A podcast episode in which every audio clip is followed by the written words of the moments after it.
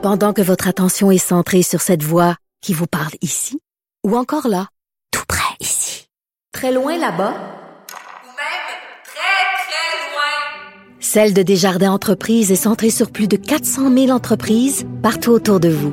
Depuis plus de 120 ans, nos équipes dédiées accompagnent les entrepreneurs d'ici à chaque étape pour qu'ils puissent rester centrés sur ce qui compte, la croissance de leur entreprise. Un adolescent de 17 ans poignardé. Une autre femme assassinée. Il est visé par des allégations d'inconduite sexuelle. Les formations politiques s'arrachent le vote des familles. Comment faire fructifier votre argent sans risque? Savoir et comprendre les plus récentes nouvelles qui nous touchent. Tout savoir en 24 minutes. Avec Alexandre Morin-Villouellette et Mario Dumont. En manchette dans cet épisode, les députés de Québec solidaire prêtent serment, mais seulement la nation québécoise pourront-ils siéger? Double infanticide, la grande sœur aurait sauvé la vie de sa mère. Un commanditaire d'occupation double claque la porte, puis plusieurs autres. Finalement, la famille de George Floyd veut poursuivre Kanye West pour diffamation. Tout savoir en 24 minutes. Tout savoir en 24 minutes. Bienvenue à Tout savoir en 24 minutes. Bonjour Mario. Bonjour. Tout d'abord, il y a quelques minutes, quelques instants à peine, on a fini la, la, la, la sermentation de Québec solidaire. Hein. Tous les 11 députés du parti eh bien, se sont prêtés à la cérémonie. Cérémonie partielle, Mario? Parce, ouais, parce qu'ils ne sont pas assermentés à la fin vraiment. Euh, ils n'ont pas pu signer le registre qui permet de siéger à l'Assemblée nationale. Oui, ils ont leur médaille de l'Assemblée nationale, mais pouvaient pas signer le registre. Ils n'ont pas reçu le petit macaron aussi que le doit petit porter. bouton là, euh, qu'on met à la boutonnière. Exact, que doit porter chaque député, ne l'ont pas reçu non plus. Donc, c'est comme une demi-assermentation qu'ils ont effectuée. Ce qui Toi, fait en sorte... tu- euh, tu ouais. t'es habitué à. Je suis pas toujours parfaitement discipliné, surtout en matière d'habillement ici à Cube. Tu penses-tu que le petit bouton, mettons, après la première semaine, là, mettons, la première semaine, je le portais, mettons, j'essayais, probablement que mon premier mandat, je le portais la deuxième, la troisième, la quatrième. Est-ce que maintenant, il est parti? Est-ce que tu penses que je l'oubliais puis j'ai celui qui l'avait jamais, là? Je pense que je te connaissant un tout petit peu, Mario, je pense que tu devais l'oublier de temps en temps. C'est peut-être pas ça la chose la plus importante, en fait. C'est pas tant le petit bouton que le fait ben, qu'ils ne pourront pas siéger au Salon Bleu. En fait, toujours pas, hein, jusqu'à ce qu'ils prêtent serment la deuxième moitié hein, au roi d'Angleterre, là, maintenant. Donc, euh, c'est- c'est c'est une question qui reste à poser. Du côté de Québec solidaire, on s'est montré optimiste aujourd'hui. Euh, Gabriel Nadeau-Dubois, qui a fait parvenir une lettre, dit-il, aux autres chefs de parti, euh, répéter que ben, le 29 novembre, la date où on va faire la rentrée parlementaire officiellement, c'est encore loin, qu'on a le temps d'ici là de, de s'entendre, de trouver un accord. Il s'est même dit ouvert avec le reste des députés de, de Québec solidaire à prêter le serment à la monarchie anglaise si et seulement si ben on trouve moyen de faire un projet de loi en entrant immédiatement à la rentrée parlementaire. Donc Mais déjà ça, tu sais que ça risque d'être la façon. En fait, je sais pas si le PQ va vouloir jouer dans ce jeu-là. Le Parti québécois semble plus ferme. Mais moi, je pense que une des choses que Québec solidaire voulait, cette semaine, là, il voulait pas laisser toute la place à Paul Saint-Pierre Plamondon. Il voulait dire, on... Puis, à la veille de la rentrée, de la vraie rentrée, ils vont être absolument prêts à prêter le serment. Exemple, si le gouvernement, si euh, la CAQ leur dit, bah oui, on est prêt à étudier un projet de loi sur la question, mais ils vont dire, nous, comme on tient à, à- à changer cette chose-là, mais si on veut participer à l'étude du projet de loi pour changer le serment, mais il faut être assis à l'Assemblée nationale. et donc le moindre mal, on va prêter le serment, exactement. Peut-être encore dans une chambre attenante, peut-être Probablement pas devant la caméra. On, on réservera pas le salon rouge pour prêter serment au roi. On va faire ça dans une petite salle, pas de caméra, mais on va le faire quand même. C'est vraiment mon impression. Donc, il y a un petit peu de théâtre dans l'exercice d'aujourd'hui. là. Mais, on a repris le ballon un peu hein, du côté de Québec solidaire pour courir avec. Là, de, disons Ouais. Qu'on s'était fait, on s'était fait éclipser par le Parti québécois. Là, ils reprennent un peu la narrative pour être capable de faire parler d'eux. Et vendredi, c'est la sermentation des députés du Parti québécois. Encore une fois, là, ça il y a moins de suspense, c'est ça. À moins qu'ils, à moins qu'eux soient vraiment des jusqu'au boutistes. Disent-nous, là, il y a aucun scénario où on va, on va prêter serment avant la rentrée. Là. Même, à- même si on avait des engagements qu'un projet de loi va être étudié, il n'y a aucun scénario que dans les dernières minutes avant de siéger, on aille euh, prêter serment. Mais dans le cas de, de Québec solidaire, je vais ajouter une, chose. C'est que là, on- Gabriel Nadeau-Dubois insistait beaucoup. Là, j'ai écrit au chef des autres partis. Euh, Paul Saint-Pierre Plamondon aussi avait écrit. Donc, M. Legault et Mme Anglade, là, ils ont deux lettres. Je pense qu'ils sont pas mal au courant s'ils ont ouvert les, les journaux, Oui, oui, leur oui. télévision cette semaine. Mais que- là, ils ont reçu deux lettres. Et Gabriel Nadeau-Dubois disait, ben là, nous, on est prêts. Il va falloir qu'eux autres, là, François Legault, Mme Anglade, s'assoient avec nous pour dénouer l'impasse. Parce qu'il parlait, il y a une impasse parlementaire, il faut dénouer l'impasse.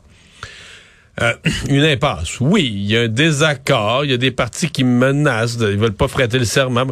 Mais pour François Legault, euh, c'est Dominique Anglade aussi, c'est pas vraiment une impasse dans le sens que c'est pas, tu sais, une impasse là, c'est quand, euh, tu sais, s'il y a une grève des infirmières, qu'on est plus sûr que les soins vont être donnés dans les hôpitaux, mais je veux dire, c'est pas une vraie crise politique pour François Legault. François Legault, le, le soir, en se couchant, il pense pas à ça en disant comment je vais me démerder de ça demain matin. Non, mais pour lui, c'est pas une vraie crise Puis disons que ça affecte pas la gestion de tous les jours de de, l'État. hein? C'est pas, tu sais, c'est une affaire parmi vraiment parmi mille pour lui, puis pas C'est de la symbolique, c'est pas... pas, euh, sur le haut de la pile. Donc, quand euh, quand Paul Saint-Pierre Plamondon, Gabriel Nadeau-Dubois disent j'ai écrit aux autres partis, puis là il va falloir que, je veux dire ceux qui ont reçu la lettre là. Ça n'a pas la même importance que pour ceux qui l'ont envoyé, puis je trouvais que c'était quand même assez frappant aujourd'hui. Ouais, puis une autre personne qui a décidé de s'en mêler un tout petit peu aujourd'hui, c'est Justin Trudeau, hein, premier Ben ministre du pays, qui lui a dit, là, décrétant en point de presse, que l'Assemblée nationale a le droit de décider comment elle veut organiser le processus d'assermentation. Il s'est Mais là, dit pas il- expert en constitution, Ouais, cependant. mais là il répétait plus trop après-midi. Là, il a dit ça ce matin. Ouais. Puis l'après-midi, il voulait pas trop répéter. On avait donné un petit peu l'impression qu'il s'était trop avancé. Ben peut-être qu'il a, il, il s'est peut-être mis les pieds dans les plats vers le futur parce qu'il a dit qu'à la Chambre des communes, il n'y avait aucune, aucune intention de changer les assermentations. Peut-être qu'il s'est rendu compte que ça pourrait peut-être Ouais. donner des idées. Mais en Ontario, là, la question s'est déjà posée. En fait, la question à date s'est posée surtout pour des députés des Premières Nations. Et par exemple, au conseil de ville, euh, dans des conseils de ville en Ontario, il y avait l'obligation. Ça, je savais pas ça. Je pense à Toronto, maintenant, il fallait que tu prêtes serment à la monarchie, là, à la couronne Direct. britannique pour siéger au conseil de ville. Et euh, on n'a pas exclu un député qui a refusé de le faire. Euh, je sais qu'il y a eu euh, un député, je pense, c'est-tu un député des Premières Nations, je suis pas certain, mais à, à la Chambre, à l'Assemblée législative de l'Ontario, qui avait prêté serment à la reine, mais là, tous les députés en Ontario, à la mort de la reine, ont reprêté serment au roi. Ah ouais. Ouais, ils l'ont reprêté serment au roi, puis il y en a un qui l'a pas fait. Puis il n'a pas été sanctionné, il continue de siéger. Donc, il y a des petits précédents ailleurs au Canada, mais euh, est-ce que est-ce que ça sert de précédent vraiment au Québec? Euh, La question est posée. C'est pas dans les mêmes circonstances. Est-ce que ça empêche le roi en Angleterre de dormir, Mario, tu penses? Non, je pense que lui... euh, je sais pas s'il... Non, mais je serais curieux. Peut-être qu'il le sait. Il est au courant de Pe-? Peut-être qu'il l'a su. Probablement qu'il reçoit des briefings de partout dans le Commonwealth où il est question de monarchie. Mais écoute, présentement, de- si tu suis les nouvelles sur la famille royale au Canada, l'histoire du Québec, elle a fait les journaux du Canada anglais et partout là. Hmm. Donc c'est pas impossible qu'il l'ait su dans un petit rapport de presse. Je pense pas que ça le, je pense pas que ça nuise à cette digestion, mais c'est pas impossible qu'il l'ait su. C'était pas la seule action qu'il y avait aujourd'hui sur la colline parlementaire. Il y a également Éric Duhem qui était sur la colline, mais pas en dedans. Dedans, Mario. Il était plutôt Il dehors. ne peut plus entrer. Mais non, il ne peut plus entrer dans l'Assemblée nationale comme il n'est pas élu et qu'il n'a pas de députation de représentants élus à l'Assemblée nationale. Et il tenait à le faire savoir hein, que lui et ses 530 000 électeurs euh, devaient quand même avoir leur poids politique. Encore une fois, demander de se faire octroyer un bureau, des ressources, ainsi que le droit au, au lutrin, au podium à l'Assemblée nationale où on peut faire des points de presse qui l'empêcheraient d'être dehors avec les touristes qu'on voyait en arrière aujourd'hui. Ouais. C'est sûr, ça fait peut-être pas le Pic-pic. C'est pas nécessairement pratique, pas pratique pour les journalistes non plus. là. Les journalistes sont pas contents de mettre leur manteau. Un matin, il va l'air à pleuvoir un petit peu.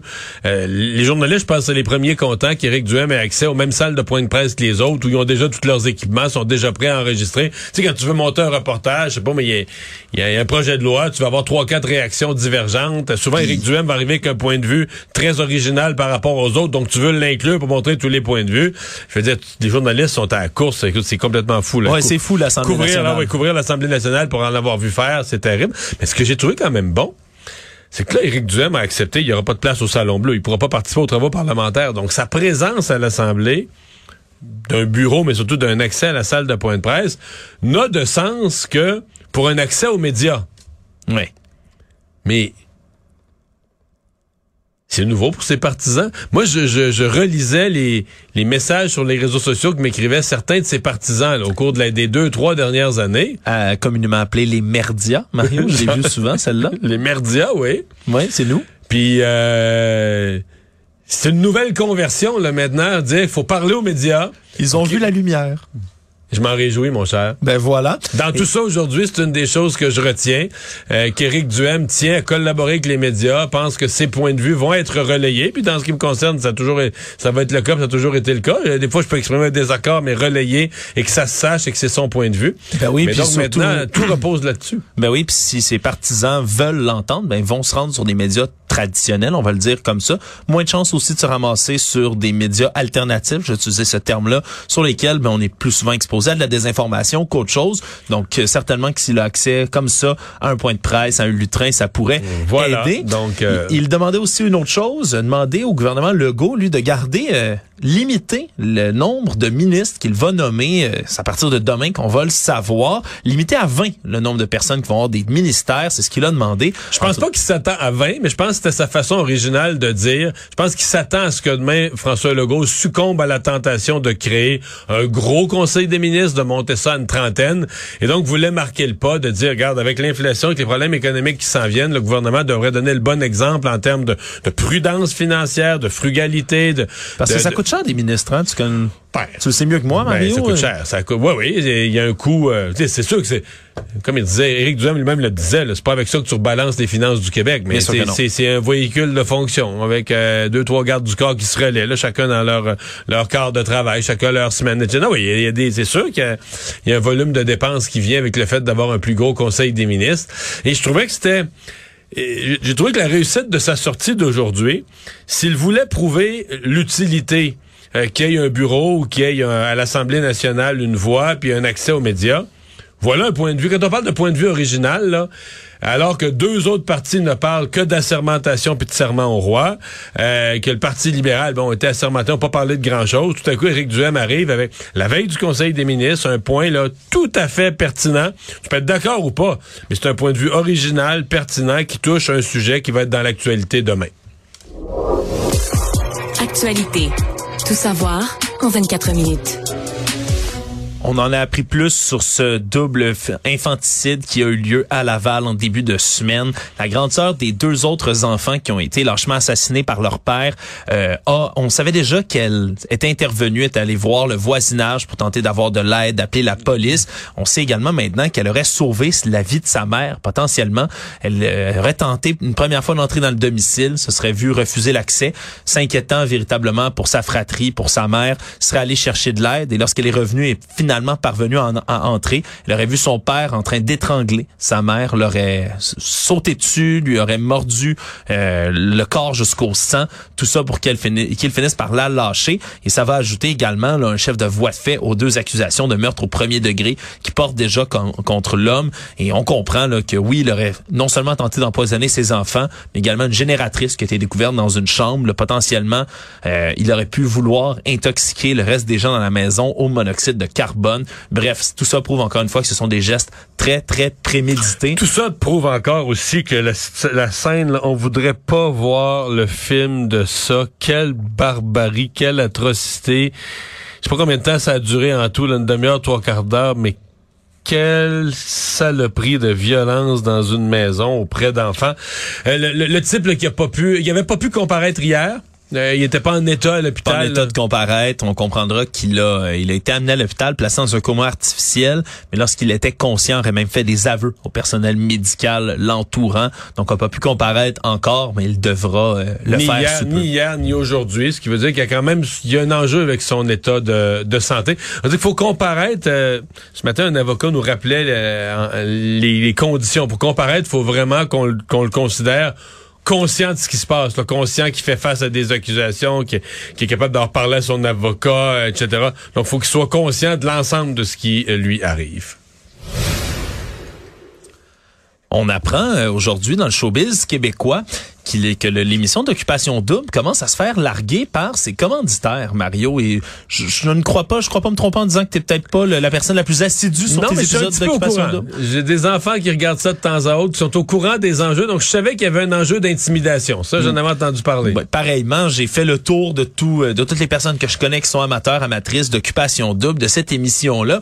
Et ce qu'on comprend, c'est qu'il y a vraiment un climat toxique qui s'est implanté dans une des maisons des candidats, hein, des garçons à l'émission, et que deux jeunes hommes qui ont été là victimes, semble-t-il, d'intimidation, de campagne Mais moi, j'avais entendu qu'il y en a un qui avait été victime d'intimidation, mais que lui, c'est un type qui était soucieux de, de, de la propreté. Puis que- Versé un porte-poussière dans le lit de Ouais, il quelqu'un avait d'autre. versé un porte-poussière euh, dans le lit de quelqu'un d'autre. Puis il- là, ça faisait seulement quelques jours qu'ils étaient ensemble.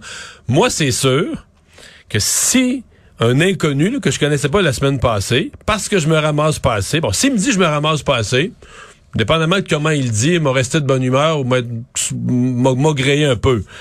Mais s'il verse un porte-poussière sur mes draps dans mon lit, c'est sûr qu'il va y avoir du trouble avec moi pour la semaine. Là. Appelle ça de l'intimidation, appelle ça autrement.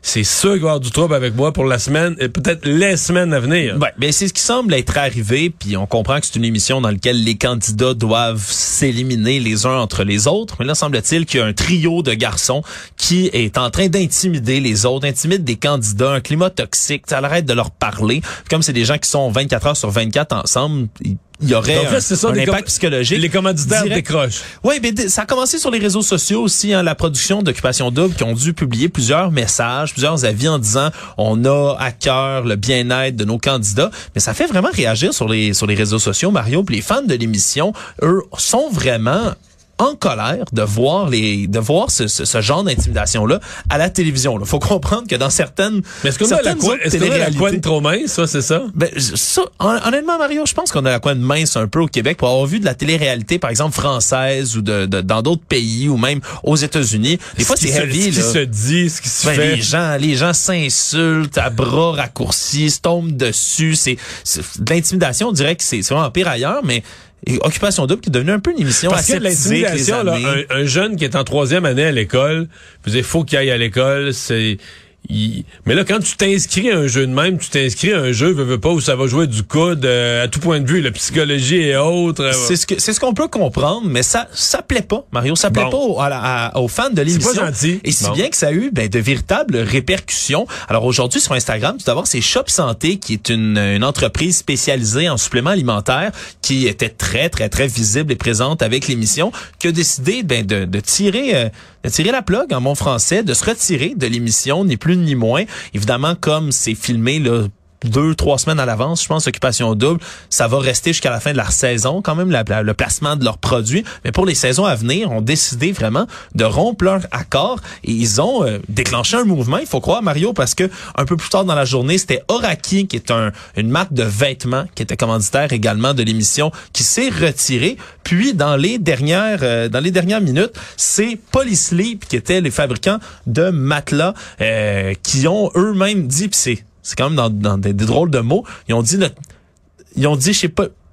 Oh, Il y en aura un quatrième, Lambert. Ouais, On nous souffle ça à l'oreille, ça, Ouais. ça des, des dernières secondes. des derniers instants, bon, donc la marque Lambert qui suit, puis comme je dis, Polysleep, ils, dit, ils l'ont dit d'une drôle de manière de leur communiquer. Chez Polysleep, notre mission est de favoriser le bien-être par un meilleur sommeil. Par conséquent, nous, nous- nous ne- soutenons aucun comportement d'intimidation capable d'affecter la quiétude de nos clients et de nos partenaires. L'autre temps, si c'était pas tourné d'avance, il aurait couché à terre à soir. là. Exact, exact. Donc là, les matelas de l'émission, une partie des vêtements. Lambert, je crois que ce sont des vêtements également. Donc euh, c'est une marque, c'est une marque aussi qui va se retirer. Donc euh, vraiment, il y a une avalanche de commanditaires qui quittent le navire d'occupation double. Reste à voir si ça va affecter l'émission, hein, qui est très très très suivie au Québec ici. Est-ce qu'ils vont commencer à manquer de fonds C'est un dossier qui reste à suivre. Tout savoir en 24 minutes. Le, convoi de la liberté et ses commissions d'enquête qui sont sur les qui observent l'état d'urgence qui a été utilisé pendant ces manifestations là recevaient aujourd'hui Diane Deans qui elle est l'ex-présidente de la commission de police d'Ottawa et elle a déclaré confirmant certains propos plus tôt cette semaine que le chef de la police d'Ottawa ou plutôt l'ex-chef Peter Slowly lui était certain que la manifestation du convoi de la liberté ne durait qu'une seule fin de semaine et pas En fait, plus. il comprenait même pas pourquoi cette dame-là s'inquiétait. Là. Il, a, il a demandé de quoi, de quoi tu pourquoi tu t'énerves, de quoi t'as peur. Là? Oui, il a même dit, il, il s'était dit très surpris si les manifestants qui arrivaient tard vendredi soir prolongent leur séjour même jusqu'à lundi à Ottawa. Maintenant, nous savons très bien qu'ils sont restés plus de trois Mais, semaines mais sur je place. pense que ça commence à être établi que la police d'Ottawa avait fait une lecture atroce de la réalité. Est-ce que les services de renseignement avaient pas fait leur travail? Mais à un moment donné, tu dis, c'est même- t'avais même pas besoin d'aller au service de renseignement, puis d'écoute électronique, puis de- du SCRS. Oh, tu peux aller juste, sur- sur juste à regarder Facebook, là? Absolument. Il fallait sur Facebook puis regarder le nombre de gens qui disaient qu'ils voulaient s'y rendre. On Et s'installer, rester s'installer. Ouais, j'amène, j'amène ma glacière, c'est bien beau, mais après ça, quand il y a des gens qui disent j'amène un sauna que je peux que je peux traîner, c'est sûr que c'est une autre paire de manches. Donc on comprend de plus en plus que ben, la police ont quand même manqué un certain moment là de, de prévision, de prévoyance en, en vue de cette manifestation là. Et donc ben le témoignage de Peter Slowly sera qu'encore plus attendu à Ottawa. Économie. On en parle souvent, mais on a des nouvelles de l'inflation. Aujourd'hui, un taux qui s'est établi à 6,9% d'une année à l'autre. Donc, pour le mois de septembre, c'est une légère baisse, encore une fois, par rapport à la hausse de 7 elle, qui est enregistrée en août. Donc, troisième ralentissement consécutif de la croissance des prix d'une année à l'autre. C'est les données de Statistique Canada qui paraissaient aujourd'hui. Encore une fois, Mario, c'est principalement attribuable à quoi? Le prix de l'essence qui a baissé parce que... Ouais, ben, parce que le reste, là, la nourriture, entre autres, c'est pas beau, là. hein. ben, c'est pas compliqué, hein. Sans le prix de l'essence, sans les aliments, là, ça a augmenté de, de 5,4% Mais quand on regarde le panier d'épicerie, hein, c'est 11,4 au total. Là, si on fait ce une moyenne. le, le plus. Ça augmente Mais- le plus. mais- Produits laitiers, Mario, 9,7. Viande, 7,6. Boulangerie, 14,8% presque 15% d'augmentation. Il n'y a pas juste prix. ici, je voyais qu'en France, là, qui sont des mangeurs de, de, de pain, là, on connaît l'importance de la baguette, la, la, la France, le prix du pain a monté de 30% dans la dernière année. C'est fou, ça. Puis Ah ouais, quand on parle de produits de base, est-ce Le- qu'il y a quelque chose de ben plus oui, oui, de il y a base que le pain? plus de base que le pain. Mais sur l'inflation, pour revenir au Canada, le le, taux d'inflation aujourd'hui est vraiment plus élevé que ce qu'espérait la Banque du Canada. Euh, et moi, ça me rend assez pessimiste pour mercredi prochain. Parce que mercredi prochain, le 26, la Banque du Canada va établir son nouveau taux directeur.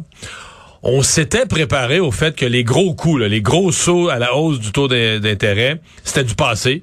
Que peut-être la Banque du Canada, il, reste, deux annonces cette année. Celle de mercredi prochain, puis une autre au début décembre. On se dit, ah, peut-être que une fois ça va être zéro, puis l'autre fois Un ça va être un quart de 25, point. ou ben deux, au maximum deux fois un quart de point qui ferait un demi-point en deux mois. Non, là, on se prépare à dire la prochaine hausse mercredi prochain pourrait être majeure, peut-être un demi-point, peut-être trois quarts de point. Ah, ça devient vraiment, vraiment stressant pour les, entre autres, les détenteurs de, de prêts hypothécaires, etc., de voir les taux d'intérêt augmenter à cette vitesse-là, à ce niveau-là, et de se demander à- quand- quand est-ce que ça va arrêter. Le monde. Kanye West se ferait encore poursuivre cette fois-ci pour diffamation. On se retrouve beaucoup dans l'actualité ces temps-ci pour toutes sortes de frasques et de controverses qui viennent le frapper. Et cette fois-ci, c'est un autre nom connu qui vient le hanter, la famille de George Floyd, ce, cet homme noir afro-américain qui a été tué par le policier Derek Chauvin. On se souviendra, ça a déclenché des manifestations monstres aux États-Unis. Derek Chauvin, d'ailleurs, le policier a été reconnu coupable en 2021 là, du meurtre de George Floyd, condamné à 22 ans de prison. Sauf le problème, c'est que Kanye West, qui se fait appeler Ye maintenant, simplement, a fait une apparition dans le podcast Drink Champs en fin de semaine et il a affirmé que George Floyd n'était pas mort par le policier, mais bien par une overdose de fentanyl, une théorie qui avait été évoquée en début de procès, mais qui a été finalement battue et comme comme on le sait maintenant, Derek Chauvin est reconnu coupable, donc la justice Puis a donné raison. avait, avait prouvé le contraire, c'était pas ça du tout. Là. Exact, avait prouvé qu'il y avait du fentanyl dans le sang de, de, de, George- de George Floyd, mais que ce n'était pas la cause de son décès, bien au contraire, c'était le genou maintenu sur son cou, la pression par le policier qui avait fini par le tuer. Et là, ben la, la famille de George Floyd, la mère et, et la fille, entre autres, ont annoncé là par ses avocats qu'ils vont porter plainte contre Kanye West pour 250 millions de dollars, dommages-intérêts, tout ça au nom de la fille de George Floyd, parce que ce qui- ce qu'ils expliquent, c'est qu'elle tout comme la famille, ont obtenu une certaine forme de justice avec le procès. On avait enlevé cette hypothèse-là qu'il était mort d'une surdose de drogue et qu'il y ait quelqu'un d'aussi connu, important et influent que Kanye West qui se met à... Qui répète cette fausseté-là. Qui répète des faussetés-là comme ça, ben, ça a un effet tout aussi là, dommageable pour cette jeune fille-là. Elle serait à nouveau traumatisée par les commentaires de Kanye West, surtout qu'il l'accuse ni plus ni moins que de promouvoir ses marques et de tenter d'augmenter sa valeur marchande en proférant de tels commentaires comme ça. Donc ce sera un autre procès de diffamation aux États-Unis assez suivi. Pour finir, une autre personne qui était censée comparaître aujourd'hui, c'est Donald Trump, l'ex-président américain, qui devait témoigner euh, à New York dans une affaire de diffamation qui a été lancée en 2019 par une ancienne journaliste, Madame Jean Carroll, qui, elle, accuse l'ex-président de l'avoir violé dans les années 90. Jusqu'ici, là, la, loi ne lui permettait pas, lui permettra bientôt, il risque d'y avoir un changement, mais lui permettait pas de porter plainte pour viol, mais l'avait quand même accusé. Et lorsque M. Trump, lui, avait rétorqué qu'elle n'était pas du tout son genre de femme et qu'il ne la connaissait pas du tout, eh bien, elle avait voulu le poursuivre pour diffamation. Le problème, c'est qu'il y a une certaine immunité qui est autour des propos du président américain, mais euh, lundi, M. Trump a continué à faire toutes sortes de publications sur Truth Social, son réseau social qu'il a créé et tournant en dérision encore une fois les accusations de viol de Madame Carroll, ce qui fait en sorte que maintenant ben on peut dire que ben, la plaignante pourrait encore une fois porter plainte pour diffamation puisque M. Trump n'est plus président, donc il n'aurait plus son immunité. Ça aussi, ce sera une saga à suivre. Résumé l'actualité en 24 minutes, c'est mission accomplie.